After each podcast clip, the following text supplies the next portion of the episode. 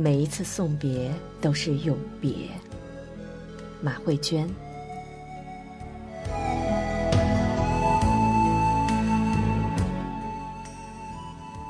凌晨四点的北京，除了雾霾，还有无边的灯火通明，以及掩映在雾霾中影影绰绰的高楼大厦。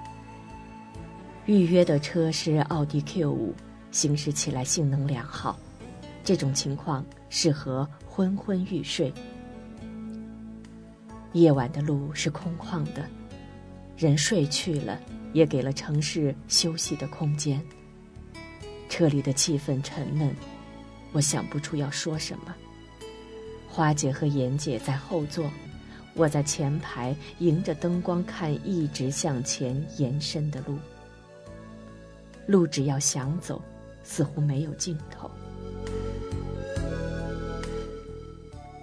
花姐抱着我，哭得一塌糊涂。我轻拍着她的背，安慰她，却说不出一句话。她的亲人离开了，我不能感同身受她的痛苦，何必再说无关痛痒的话？下午吃饭，大家就在讨论这个话题，一致说这种事情自己要想开，没办法。我觉得这句话是个笑话，最亲的人。让人家怎么想开？事情没有发生到自己的身上，谁都会站着说话不腰疼。然而想开想不开的，又能怎么样？已经发生的事情，谁也没办法改变。但花姐的悲伤无处安放。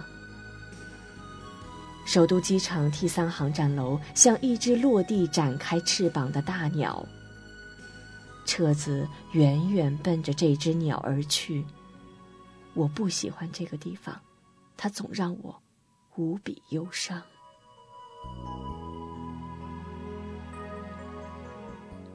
就在一周前，我在这里送别了白姐，她在东北，我在宁夏。本来以为她要来宁夏见我，或者我要去东北见她，但生活就是这样喜怒无常。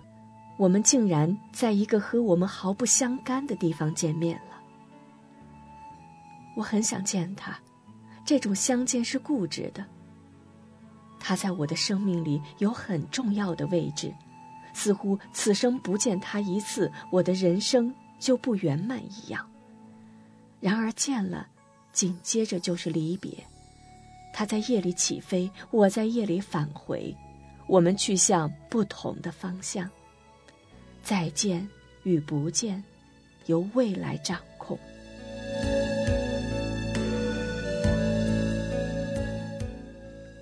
花姐一夜之间憔悴了，她是人如其名的美丽女子，生来就应该被呵护和疼爱，但这样的变故不是她能承担的。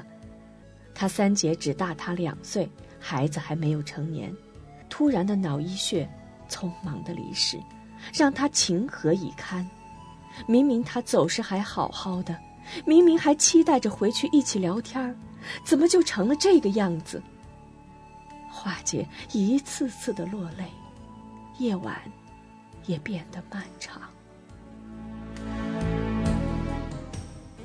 几个同学围着花姐收拾行李、改签机票，并安抚她的情绪。花姐紧紧的攥着我的手。我感觉到了他的无助和颤栗。等一切回家的事情安排妥当，大家都散去了，花姐又一次哭泣起来。我希望给她力量，让她坚强，但我又如此的无能为力。顺利拿到了机票，托运了行李，一场离别又在眼前。三个女人彼此看着，不知道说什么。再见，太亲。紧紧拥抱了一下，我笑着对花姐说：“记着，你还欠我钱呢。”花姐忍不住笑了，这是我们两个人之间的一个小笑话。